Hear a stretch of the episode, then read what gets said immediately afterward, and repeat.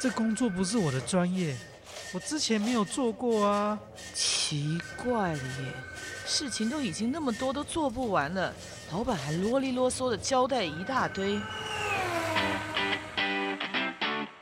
职场轻松学，透过职场达人的真实故事以及深入职场的剖析，在轻松对话当中解答您的工作疑虑，排除您的工作障碍。职场不能说、不敢说的，在这里一次让您轻松学。欢迎收听张敏敏制作主持的《职场轻松学》。桃园 FM 一零四点三，GoGo Radio，台北 FM 九零点九，佳音广播电台，这里是佳音乐联播网。亲爱的听众朋友，您好，欢迎来到我们职场轻松学，我是张敏敏。呃，职场轻松学这个节目呢，我们希望能够跟来宾轻松的对话，透过这样的对话，然后呢，可以了解他们每一个人在职场上面的成功关键要素。当然，也非常希望听众朋友在听了之后呢，可以了解到，哎，他们职场上面到底是怎么样取得一个人生的地位，还有成功的关键。呃，今天的议题啊，还有今天请到来宾啊，跟我们最近生活有高度相关哦。我不知道您发有没有发觉最近物价飞涨。我最近有个非常沮丧的经验，就是呢，我想要去一零一吃饭。那一零一里面很多小吃，那个美吃、美食跟小吃嘛，我觉得非常的兴奋。他点了一餐，发觉哎，花两百多块没吃饱哈，我还蛮会吃的。然后接下来又点了一个，讲说补充一下一个甜点，哎，花两百多块。可各位你知道吗？我五百多块我花下去之后。我竟然从我十二点吃，然后到了下午三点多，我又开始觉得肚子饿了，然后我非常沮丧的回想，我五百多块，我在信义区我吃不饱，这到底是怎么回事啊？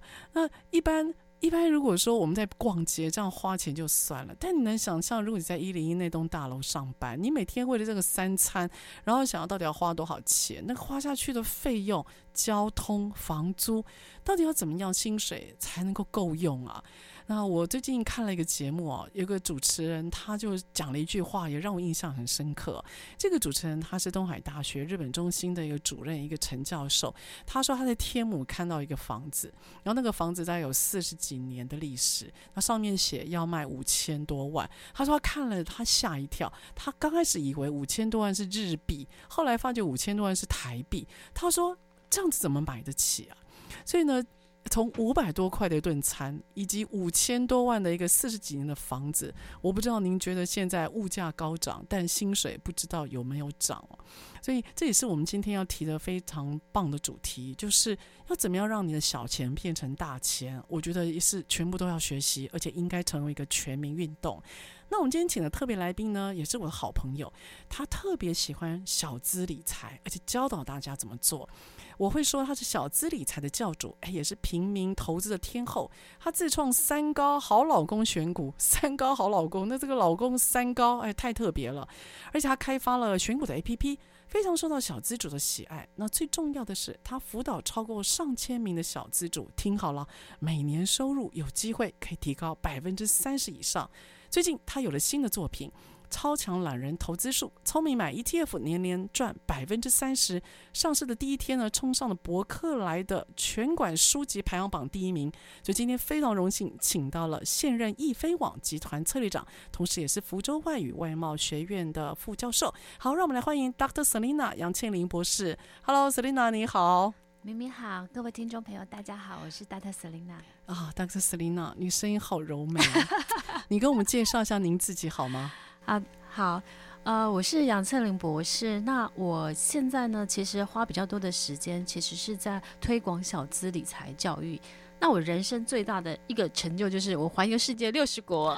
对，这是我非常嫉妒的。但我可以确定，他这两年很闷。对，每天都闷在台湾。呃，从来没那么爱台湾过。真的。所以您您呃出了这个新书，因为我知道你呃在你的所学是跟财务有关，那、嗯、后来也积极的都是在面对很多财务的咨询啦、规划，也有出线上的课程，嗯、当然也有实体的课程啊。所以你觉得？目前有很多人有财经跟理财的需求，甚至喜好，但大部分就你一个专家来看，有没有什么样共同的问题？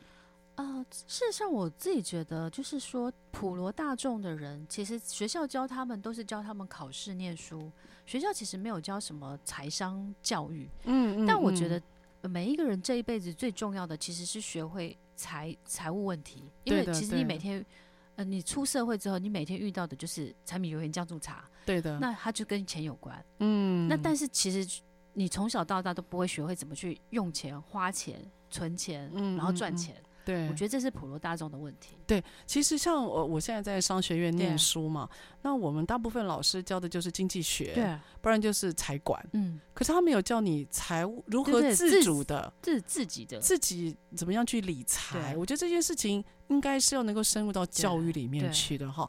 所以可见他们在观念上面基础会普遍比较弱吗？呃，是的，我我觉得其实呃，大部分人其实他其实包括了他自己的每个月的，就是财务的规划，比如说呃，他自己到底要可以花多少钱，然后他自己必须要存下多少钱去投资，嗯，然后多少钱可能用来投资自己或买保险，嗯，其实他都不知道。所以其实我之前很早我就推出一个六三一理财法，嗯，就是说你能拿到薪水，比如说你三万块，那你薪水的六十 percent 可以花在呃食衣住行娱乐。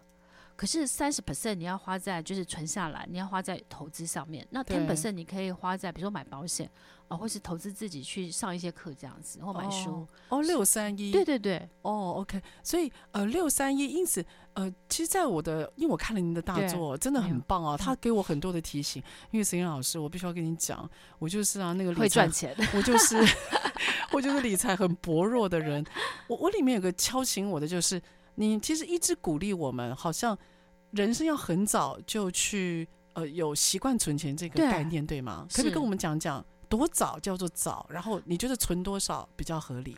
呃，我自己觉得啦，其实我我我前一阵子去台北教育大学去修那个儿童财商的师资认证哦，然后我觉得他其实我其实我我觉得父母应该是可以在很小的时候就是教他一些就是呃财务的观念，比如说。呃，你可能小的时候可以给他零用钱，对不对？嗯。然后可能可以慢慢让他学习去记账。哦，记账这件事情。对对对对，所以我觉得就是说，你让小朋友知道说，呃，很多东西其实是，就是比如说。呃，你如果问很多小朋友，你问他说父母从钱哪里来，他会说从 ATM 出来的。对，他不知道父母要辛苦工作去赚钱，按一按都那样。对对对对对，所以你要让他，比如说你给他零用钱，或是你给他一些劳务教育，就是说哦，你可能帮忙家做什么，你可能可以存到你的零用钱多一点点。对的。那你可以再用零用钱去买你喜欢的东西。Okay. 所以我可以觉得，从父母可以从很小的时候开始，让小孩就是学习有。就是金钱的意义跟金钱的价值。嗯嗯，哎、欸，我觉得那个金钱的意义跟价值非常重要。对对对，他要知道说这个赚钱是辛苦的，对，资源是有限的，对对对对，所以也许他会写字有记忆。对。在小学，也许三四年级就可以开始了。对，对，对，对，OK。所以我觉得那是一个很好的 training 的过程。嗯嗯。对。那可是沈老师，如果我已经错过我的父母，已经错过我的小学，也错过了我的中学，那我现在，也许我大学，我有能力去兼一些家教啦，也许我努力做一下外送的这样的兼差。那你认为，那呃，如果说什么时候起步，你觉得还是蛮好的，或什么时候起步，你要自己检查，要小心了，要追上。其实我觉得，如果在大学，其实也是蛮好的。但是我觉得，大部分人大学可能又是很快乐的过了他的大学生活。对对，跟我女儿一样，谈恋爱或干嘛的这样。对，社团。那我觉得，至少你出社会的时候，可能你就会就必须要去面临到，就是说你开始去呃，就是。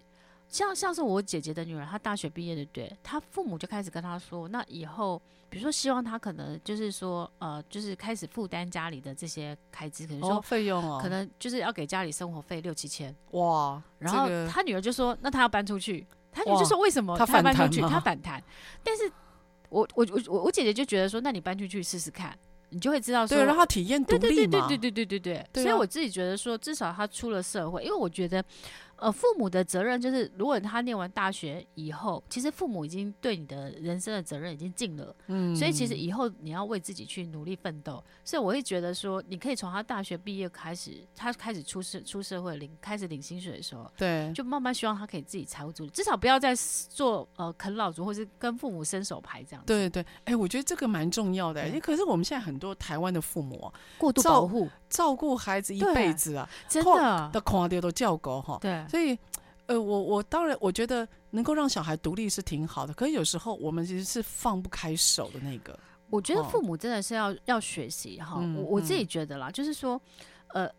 我有个我有个呃朋友，我觉得他的例子也很好。他他女儿考上大学的那一天开始，他跟他女儿做了一个呃一个呃协议，协议啊，就是说你这四年妈妈给你一百万。哦你这一百万只，你就是我给你一百万，Okay. 然后你你看你要怎么花，就是可是你要负担自己的学费、生活费什么。一开始他女儿还觉得好像很多，哇，一百万听起来很多，欸，然后算一算不得了，不够啊，因为学费啊，每天的生活费。后来他就开始算，他就说，第一个他不要搬出去，他要住家里，Okay. 因为家都是可以省钱。第二个，后来他女儿就开始去打工。然后他女儿后来就是包含了他，比如说去申请呃交换学生哦，然后他就会自己花吗？嗯嗯，他就会很呃，应该是说他就会很认真去思考说，哦，他这他怎么去善用这一百万哦所以我觉得这个就是有时候父母要学会对小孩放手，对。然后后来发现说，他小孩在这四年当中，其实是他会他会就是他会对于这个钱啊的呃重视，还有就是不会乱花钱这件事。他其实是比同年龄的孩子都学得好啊！我这真的很棒。这个例子我说真的听起来还蛮极端的，可是我觉得后来思考一下，他的确是对的哦。用一百万这样的总目标，看他四年怎么样分配花，他开始脑子会清晰了啊！小孩子就会开始哇，知道该怎么办了。好，所以下个单元呢，我想请 Selina 老师特特别介绍一下，他书里面有提到叫做那个提早投资的财富自由三个心法。嗯，那三个心法到底是什么呢？好，音乐之后我们再回到我们。现场。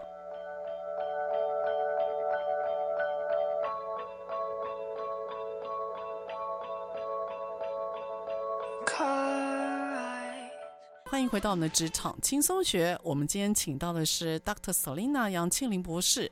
呃，他呢出了一个新作，是由时报出版社这边所印呃印成的一个新品，叫做《超强懒人投资术》，聪明买 ETF，年年赚百分之三十。好，那个百分之三十好诱人啊！所以 Selina 老师，请问一下，你书里面有一个单元非常的吸睛啊，就是提到财富自由的三个心法，可以跟我们介绍一下如何获得自由？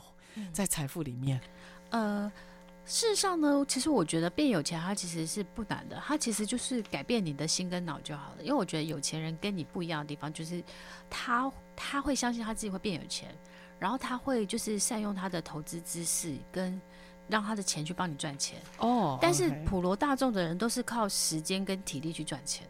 对的，时间不是最好的复利吗？没有，但是我的意思是说，比如说，呃，很多人，比如我，我举例好了，在疫情期间，很多人可能就是用 Uber 送外送，哦、对不对？去增加那个。对了。可是你一天就二十四小时，真的，你能送的还是有限。是的。那你睡觉的时候，如果睡觉的时候可以。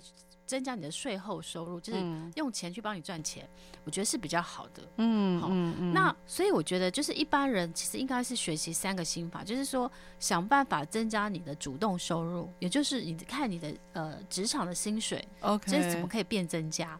然后主主动薪水想办法存到至少从百分之三十开始，嗯，嗯，然后去增加你的呃被动收入，OK，就是说你可以去投资，可能这投资可能投资比如说好老公股或是 ETF。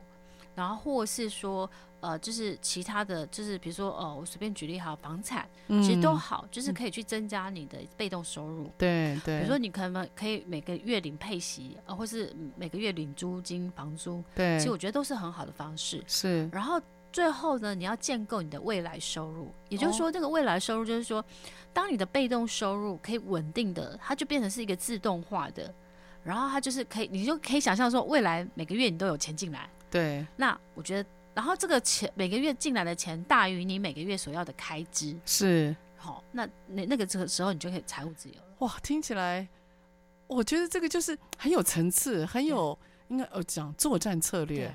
那我们就从第一个开始好，你说主动收入至少要想办法增加。对，也许一般呃上班族很明显薪水嘛，对，那你有提到百分之三十要先存起来，对吗？可是那那我要怎么样增加我的被动收入，呃，我的主动收入呢？呃，我我自己觉得在职场上啊，哦，对，我觉得其实，在职场上，其实我觉得它有几个呃，在职涯发展上，我觉得有几个战略。嗯，战略就第一个是，我觉得你要选你所爱，爱你所选。哦，就是我觉得在工作上，其实你要做你自己喜欢做的事，这是蛮重要的，不然怎么撑得久啊？对，那做你喜欢做的事情，其实我觉得你就会在职场上发光发热。对的。那当然，其实我觉得在工作的过程当中，不管是你的向上管理啊，或是你的呃 team building 这些沟通能力，像明明老师就是沟通那个很好的那个就是书，我的主题啊。对。那我的意思说，你想办法增加职场的竞争力。对的。那我觉得有有一个重点就是说。当你可以站在你老板的角度去思考很多问题点的时候，你就会 outstanding 脱颖而出。对，其实这个我真的要呼应一下，我觉得是很多职场的能力都来自于沟通力。可是很多人听到沟通就觉得它是一个很微不足道，像空气一样的东西。其实我我我因为最近因为年底啊，有时候会辅导一些企业，然后你就听到那些经理人在那边嗨说啊，老板学新东西又要改了，如何如何，我已经改第几版了。然后我当我在看他们东西的时候，我就告。告诉我自己，如果我是老板，我看这些东西，我真的忍不住会想要让他们再改，因为他们写的时候都是用自己执行的角度去看他们有多为难，可他们可能没有办法站在老板的角度看到这些做法到底是多没有战略性，所以双方的角度不一样，产生很多沟通的问题哦。所以向上沟通真的是能力的表现。那我觉得一般人他，我觉得我我常常因为我们在职场上也工作很多年，你会发现说在职场上。呃，就是很容易就被 promote，或是他比较有高位阶的人，对，他其实是他其实是他自我管理或是自我要求很高，就是老板可能没有对他有太多的要求，嗯，可是他自己都会在想说，我有什么可以做得更好。我这边讲要讲一个小故事好了，就是我以前在做，我以前在上班的时候。那我老板常跟我讲，他说他其实交代事情给我，他都很放心哦，对，因为他不用，他说他不用要求我一百分，我自己会想办法做到两百分，所以，所以我很快，我可能在八个月我就被 promote，我可能是那个全公司里面最快被升职，人家可能要十几年，我可能八个月。那就重重点就是，我每一天我都我都在想说，我我这份工作我有办法办法把它做到最好，嗯嗯，而不是我觉得很多人，我觉得工作的层次是这样，就是你把事情做完。跟把事情做做好，跟把事情做完美，其实它是三个不同阶段，很不一样的阶段。那通常的人就是我把事情做完就好了，对。可是他并并没有想好说，老板为什么叫我做这件事？是是。那老板对我的期待是什么？对。那我有没有什么办法可以让他，比如说做得更好，或者我有什么创意创新在事上面，然后让让让老板非常的就是惊艳这样子。对对。所以我觉得其实大部分人呢，每天就是觉得他就是日复一日这样子，对，然后浑浑噩噩。对对对对。对啊，我觉得。这有时候我在现在媒体上有些文章，他就会说啊，那个你的工作跟你的薪水成正比吗？我每次看到这种文章，我心里的问号就是。那这这是鸡生蛋跟蛋生鸡的问题嘛？啊、你今天如果不把你如果没有在这个过程当中去学习，嗯、你如何挣得未来更高的薪水？啊啊、所以当你今天在计在计较说我为什么领两万四，那他为什么领三万二？他为什么领三万八？当你今天在计较这些钱的时候，我只会说，你越追逐钱，你会好像离钱越远。真的。可是当你知道说你今天确定你要做什么，或你想要达到的那个人生的位置，你往远看，对，哎，那个未来的目标。它就成为你很大的一个动力，对，也就是你有机会呃挣得你的主动薪水啊，对啊对啊对啊，我觉得这个挺好的。所以说，我觉得我我我非常认同，就是说，其实我在在职场上啊，其实你有时候就是呃，我自己觉得，当你。呃，先不计较，先付出很多的时候，嗯，嗯，其实通常我我自己觉得，人生跟职场都一样，就是你所有的努力都不会白白费。对对，他在这个 moment 你可能看不到，但是可能之后都会回到你身上。是，是，所以我都会鼓励年轻人，就是在工作上的时候，都先不用去计较太多。对的，因为老板付你薪水，对不对？嗯，其实你要想想，他让你有有收入，对不对？他也让你机会有认识人脉跟就是学习成长的机会。对，所以我都觉得你要很感谢你的老板。是的，我觉得至少人家愿意把工作交付给我们，交付给我们，他也在冒风险啊。他也在想说，我这件事情让你做，我让你去跑这个客户。啊、你现在在外面开车，说真的，我也管不到你，啊、我只能相信你会做到。嗯、我觉得不要去辜负那种相信，啊、看看自己能够做到什么。嗯、然后，我真的鼓励年轻人，就是有想法还是要讲，对，不要被现实给打倒。因为那个带着我们前进的热情，就是因为我们有想法，我们有梦想，有梦想跟想法，当然我们会产生一些 idea，、嗯、所以那 idea 一定要。你知道，至少放在心里，然后有机会说一说，有机会就做一做，对它会成为我们追逐更好未来的自己的一个机会。所以主动收入他就会自己跟着来啊，哦，不需要去强力追逐。嗯、所以老师这个我超有感觉的。对，哦，因为最近啊，那个就年底了，有些人想异动，他就问我说要不要换工作。嗯我就问他，你为什么要换？嗯、他说薪水太低。嗯、我说，那你换那个工作薪水会高一点吗？他说会。呃，对方保证给他多四千块。我说，那你知不知道你多的那四千？呃，你会做什么新的工作吗？嗯、你你的老板是谁？他说还没有看过他未来的直属老板。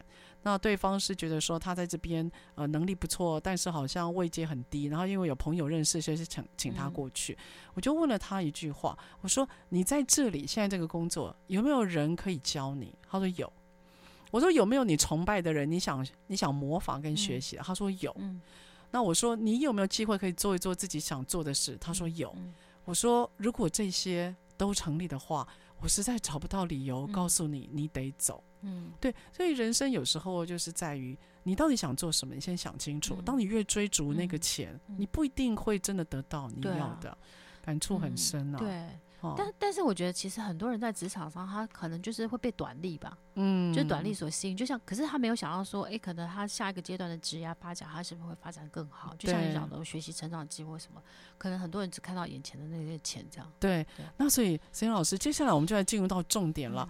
这个增加被动收入，那这应该跟你的书的标题 ETF 很有关系吧？您可不可以可以大概用个一分钟，很快跟我们讲什么是 ETF？因为我也想学。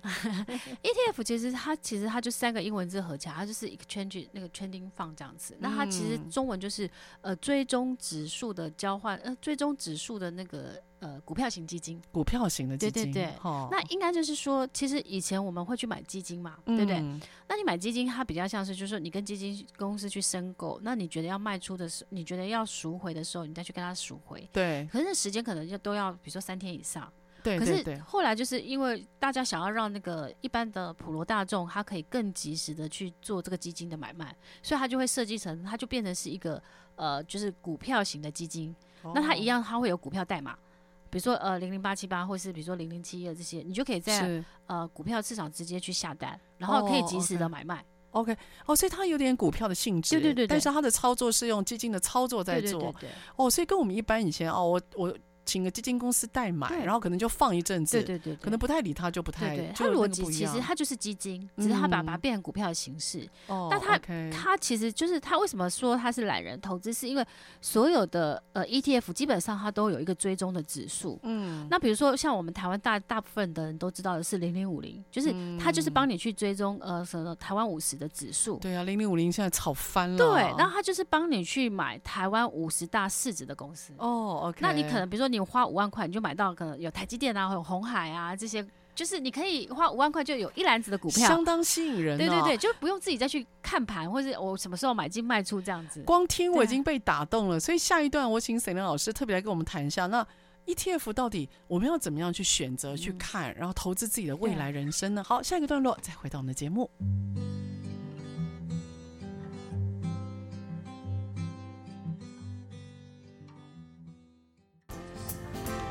台北 FM 九零点九，佳音广播电台；桃园 FM 一零四点三，Go Go Radio；宜兰 FM 九零点三，Love Radio。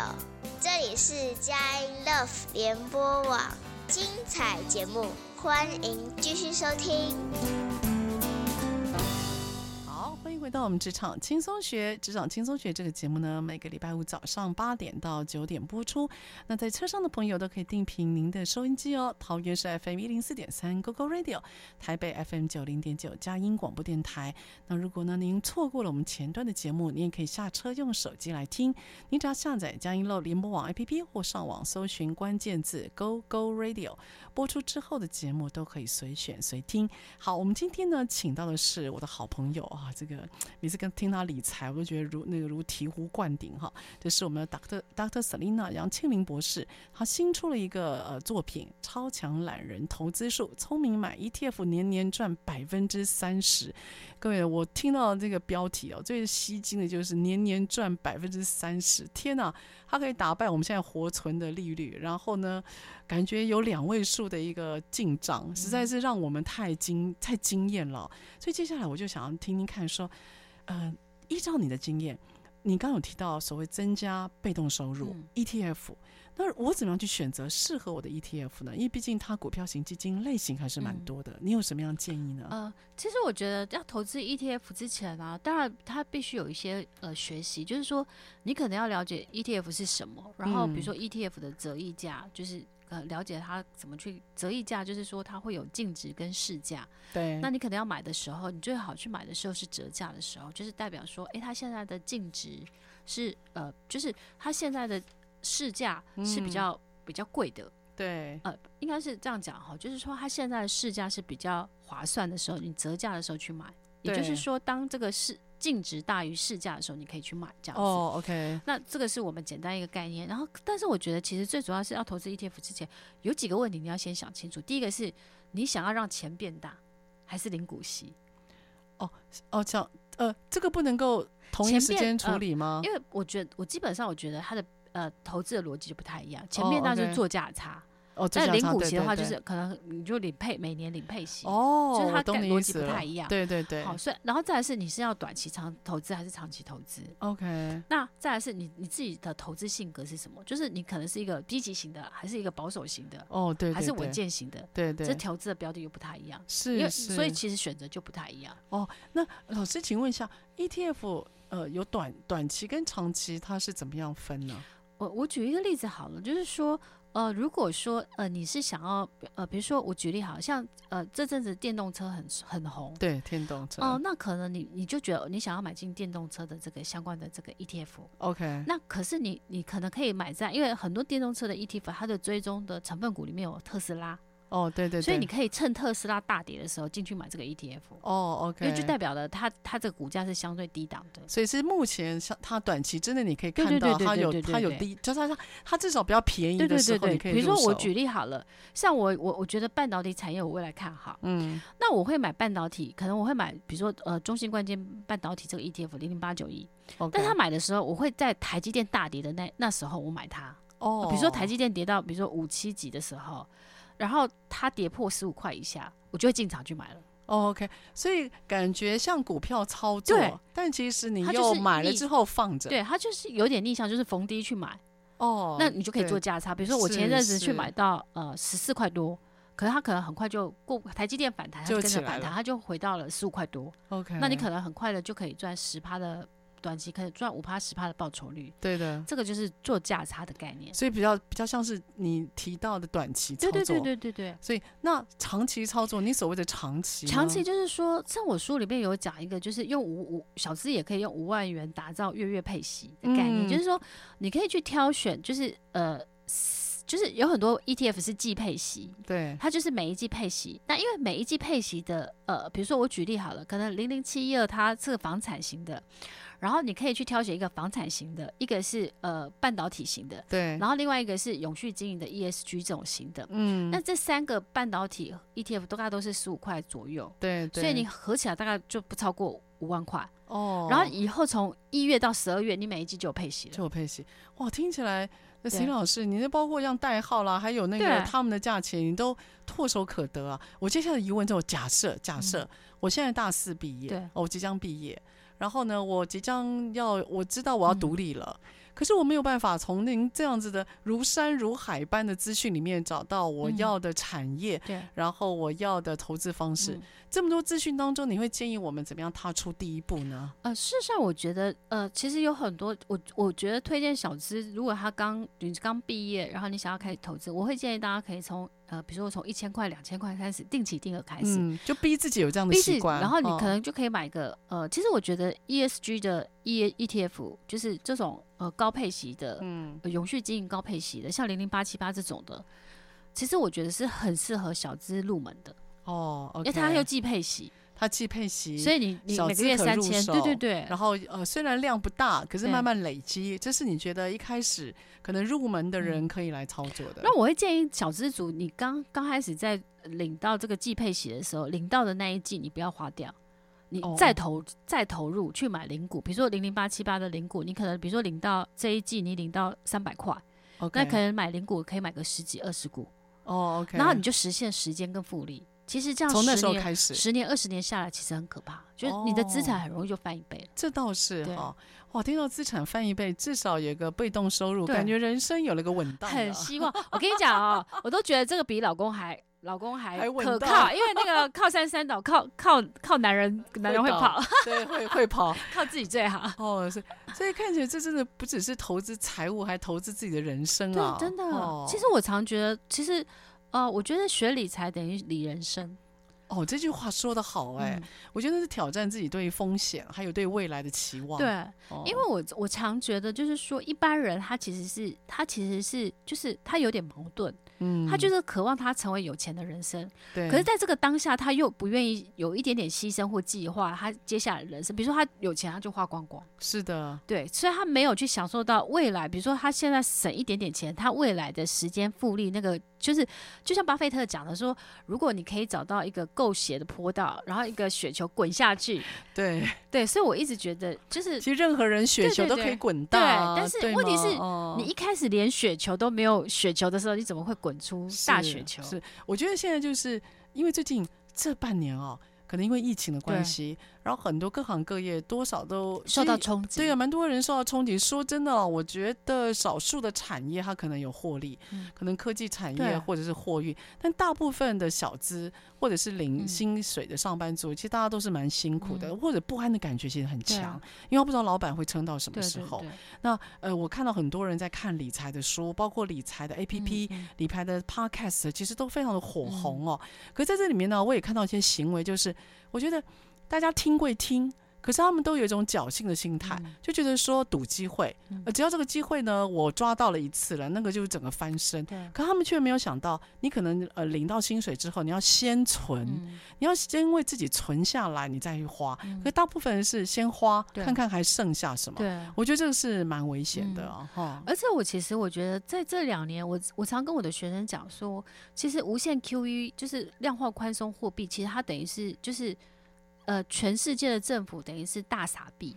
对，所以很多政府在印钞票，对对吧？对，所以我哦跟大家讲说，其实这两年你要把握抢钱的机会，因为它是财富重分配的机会。哦，所以我觉得大家要认真学好投资理财。但是我觉得这两年，我觉得有一个投机的氛围，其实是就是特别是年轻人，比如说我举一个例子啊，像是航运股很红，像最近元宇宙很红，对，他大家就去买了。然后我觉得他那感觉就好像是他去赌场射飞镖啊。他就觉得我今天射到我就中了。对，可是他大家不知道说，其实投资有很大的风险。是的是，就是那个反转，像我相信这阵子大家对航运股这个反转的那个，就是股价反转的那个力道，其实大部分都伤到了。对预期心态，对对对那个预期对对心态，所以对。我自己觉得说，大家还是要知道投资有风险。那嗯因为你投资，你花的是你自己每个月赚的辛苦钱，真的，所以其实像我自我我认识有一些人，他们就是投资在航运股，对然后他们其实就是。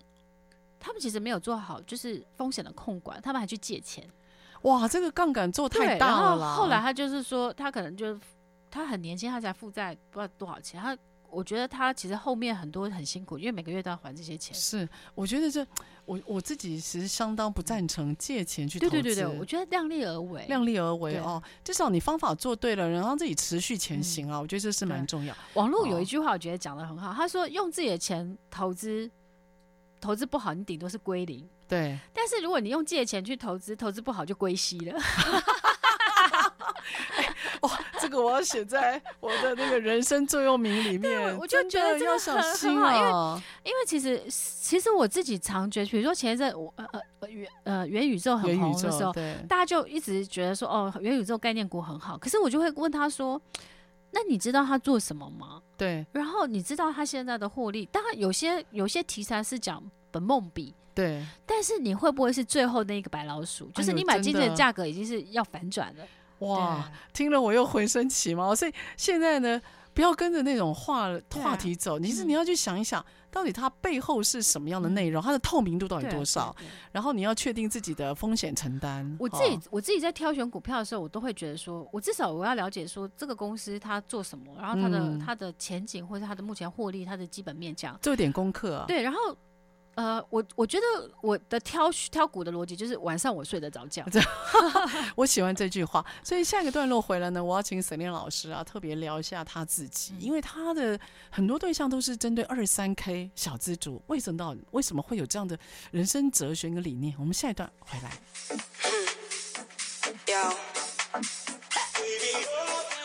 好，欢迎再回到我们的职场轻松学。我们今天请到的是 Dr. Selina。那 Dr. Selina 呢，她今呃最主要是针对小资二三 K 收入的小资族呢，她有一些理财的观念。而 Selina 老师，她也今年出了一个新的作品，是由时报出版所出版的《超强懒人投资术》，聪明买 ETF，年年赚百分之三十。所以接下来这个问题啊，我问一下那个 Selina 老师啊。这个为什么特别针对二十三 K 小资族？呃，其实我觉得渊源是在于，就是说，呃，我之前在工作，我有个助理，然后我那个助理他就很可爱，他就是在他的呃办公桌前有个小猪公，他就每天投钱哦。等一下，是那种以前小对对对红红的那种小猪小猪公，然后投那种硬币，对吗？对对对。然后我就说你你你你投你存这个目的要什么？他说因为他是一个单亲的小孩，然后他就是从南部来台北。念书就是，所以他有领助学贷款，他大概一毕业就负债五十万。哇！那他说他人生最大的愿望就是可以把南部的阿公阿嬷接来台北，就买一个房子，大家一起住这样。OK。那我心里在想说，哦，用他这种速度，他他不知道要民国几百年才可以，就是他自己还负债对吗？嗯嗯。所以我就想说，那我可不可以就是呃教他们学会理财？所以我在公司成立了小资理财社。哦。就是开始辅导，因为这样子的缘由。对对对对，因为我自己可能也背景也差不多，就是我是一个。呃，单亲，然后我小小时候也是阿妈带大，是，所以我对于这些，呃，我小时候也从十三岁开始去打工，做了很多工作，所以，呃，我对于这些小朋友的辛苦，我可以感同身受。经济上比较辛苦的人，对对对，所以我就会觉得说，嗯，那我现在嗯比较有能力的，嗯，我可不可以就是。来教他们，帮助他们。哇！所以我就在公司就成立小资理财社，然后从一开始就是教他们股票怎么买，然后他们每个人问我说股票怎么买，我说去菜市场买，就是 他们的概念就是没有概念，然后教他们从 EPS 啊、殖利率、啊、ROE 这些开始看这样子。是。那我后来就觉得说，哎、欸，我觉得我可不可以用一个比较呃。简单的概念，所以就是用三高，比如说用三高好老公选股术，比较亲近的，比较亲近，就是说哦，那至少会挑到的是可能每年很稳定，或是呃配息五趴以上，或是呃每年都赚钱的好公司。对，所以我就起心动念，就是因为这个过往这样子。那后来就是说，呃，出版社觉得说，哎、欸，我这个过程还蛮有趣，他们他们就邀请我出书。是的，是的，所以就一一路开始就走上就是小资教小资理财这个。其实蛮特别的，而且我觉得会帮助很多人。但你知道，你这次新书的标题啊，真的很撼动我，因为我很少看到标题挂波景哎。你知道，那个 Selina 老师这本书很有趣啊，他说年年赚百分之三十啊，我很少看到呃财务或相关的理财的书、嗯、把这样子的保证用数字放在标题。所以你的三十概念是怎么来？应该是这样子啊。我举一个例子好了，就是我我书上有分享一个，就是新 ETF 的募集赚钱法。那其实你知道吗？我之前有一笔大概定存大概是三百万，嗯，然后我放在银行，然后因为因为其实从资产配置的角度，就是说你不可以把所有钱放在股市，对，对对，然后你可能要有一些现金，对多元的配置。那我就会，那我之前是把它放在高利定存，或是比如说美金高利定存这种概念，但是因为现在利息都很低，很低啊，所以我就觉得说，嗯，那我可不可以有更好的方法？所以我就发，嗯、我就从这两年我就开始研究，就是说，哎、欸，其实每一年。大概都有十到十二档的新的 ETF 上市，像是比如说最近呃，比如说最近又有国泰的可能呃疫苗的这个关键什么疫苗的这些要上，所以其实我这这一这一段时间我就发现说，哎、欸，新的 ETF 它在上市的时候，你可以用十五块去买到，比较便宜，就不用去抽签，你可以买得到。哦，确定。然后通常就是它在上市的时候，它会有蜜月行情，所以它会涨上去。嗯，所以我就我我就把定存结掉。我就用这三百万，我每一档的 ETF 我会申请大概两百张哦。然后比如说我举例好了，在从去年我申请零零八七八，就是国泰永续高配息，它可能我，我买完之后的那个礼拜有高点，我卖掉，嗯，全部卖掉，我可能一张赚六百块哇。那我买两百张，我就赚十二万。是，那我这一笔钱呢，我就不停的去申申购新的。所以我滚的，开始滚，对，就是这一笔钱，然后我滚到就变复利，就是比如说我本来是三百万，我赚赚赚了十二万，是变成三百一十二万。嗯，我下一档就可以申请多一点，所以我就申请了，比如说中国高配息，然后我也申请了富邦越南，然后富邦越南我又我又我又想办法要到，因为复方越南很红嘛。大家都要不到额度，我要到了大概呃四百多万的额度，哇！所以我就我就全部吃下来，全部吃下。就永丰证券说他们在台北只有四千万额度，他们九分之一都给我了。好，那那那个后来他那一天上市，因为越南其实越南之前的中信越南基金很红，嗯，所以涨很多，所以其实我就会觉得越南这一档一定大红。OK，那他果然他上市那一天就从十五块涨到十八块，是。那你想好，我如果申请了呃两百张，我一张赚三千，我就赚六十万了。哇！所以沈老师。这个三十 percent，这是你自己亲身的经历啊！我在因此我要问一个很直接的问题啊，陈老师，人生已经到这个阶段了，自己本身是理财专家，而且呢非常具有见解啊。请问赚钱这件事情现在对你的意义是什么？呃，其实我自己我自己昨天就是收到我那个呃松山箱子，因为我在松山有一个杨倩玲梦想奖学金，就是我的百岁会捐去学校做奖学金。Okay. Oh, 是，那我就看到那个学生知道，他就是学生，他可能嗯他是单亲，然后他。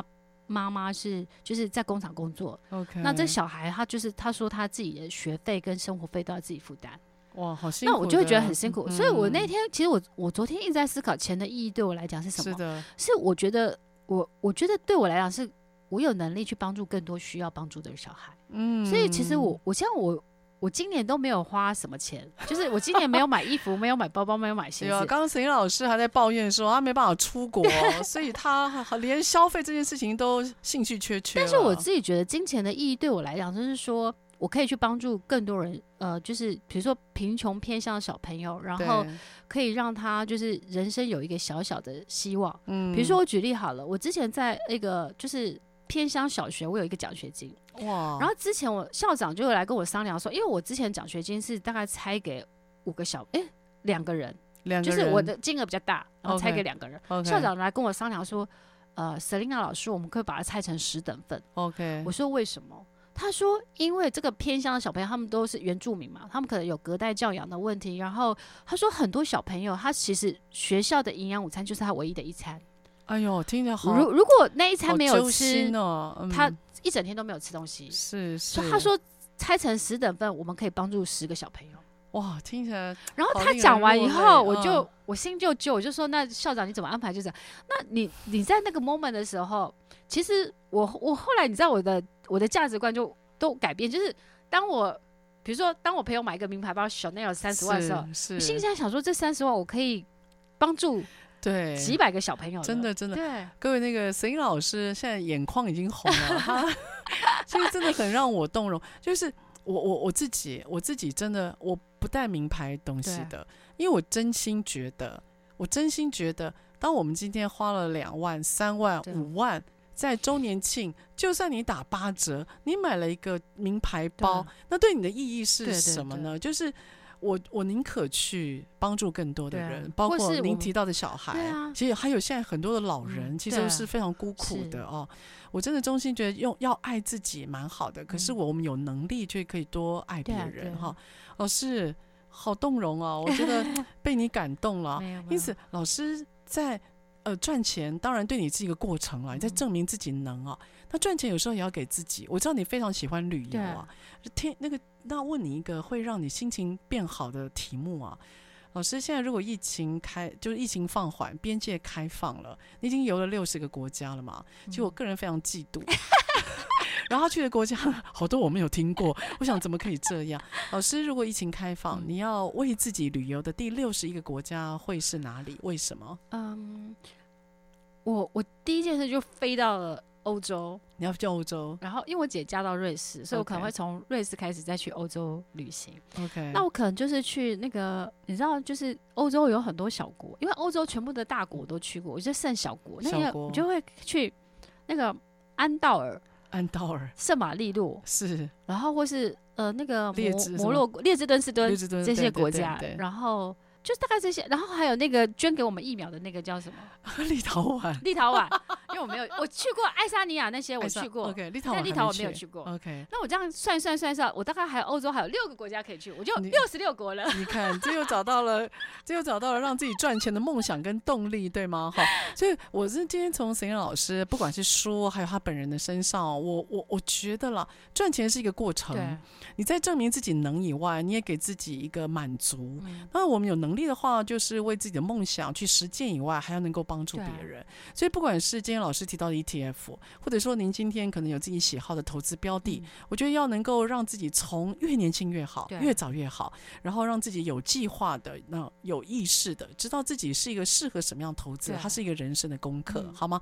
好，就今天呢，非常谢谢岑英老师来到我们的录音间现场，嗯、跟我们畅谈一下他小资的心情，如何能够透过正确理财观念，也希望各位哎有机会可以读一读《超强懒人投资术》，怎么样年年赚三十 percent，为自己，然后也为自己心爱的家人和为你的梦想。好，我们今天非常谢谢曾英老师，然后也希望明天呃下个礼拜五早上八点再回到我们的职场轻松学。好，我们下礼拜再见喽，拜拜。拜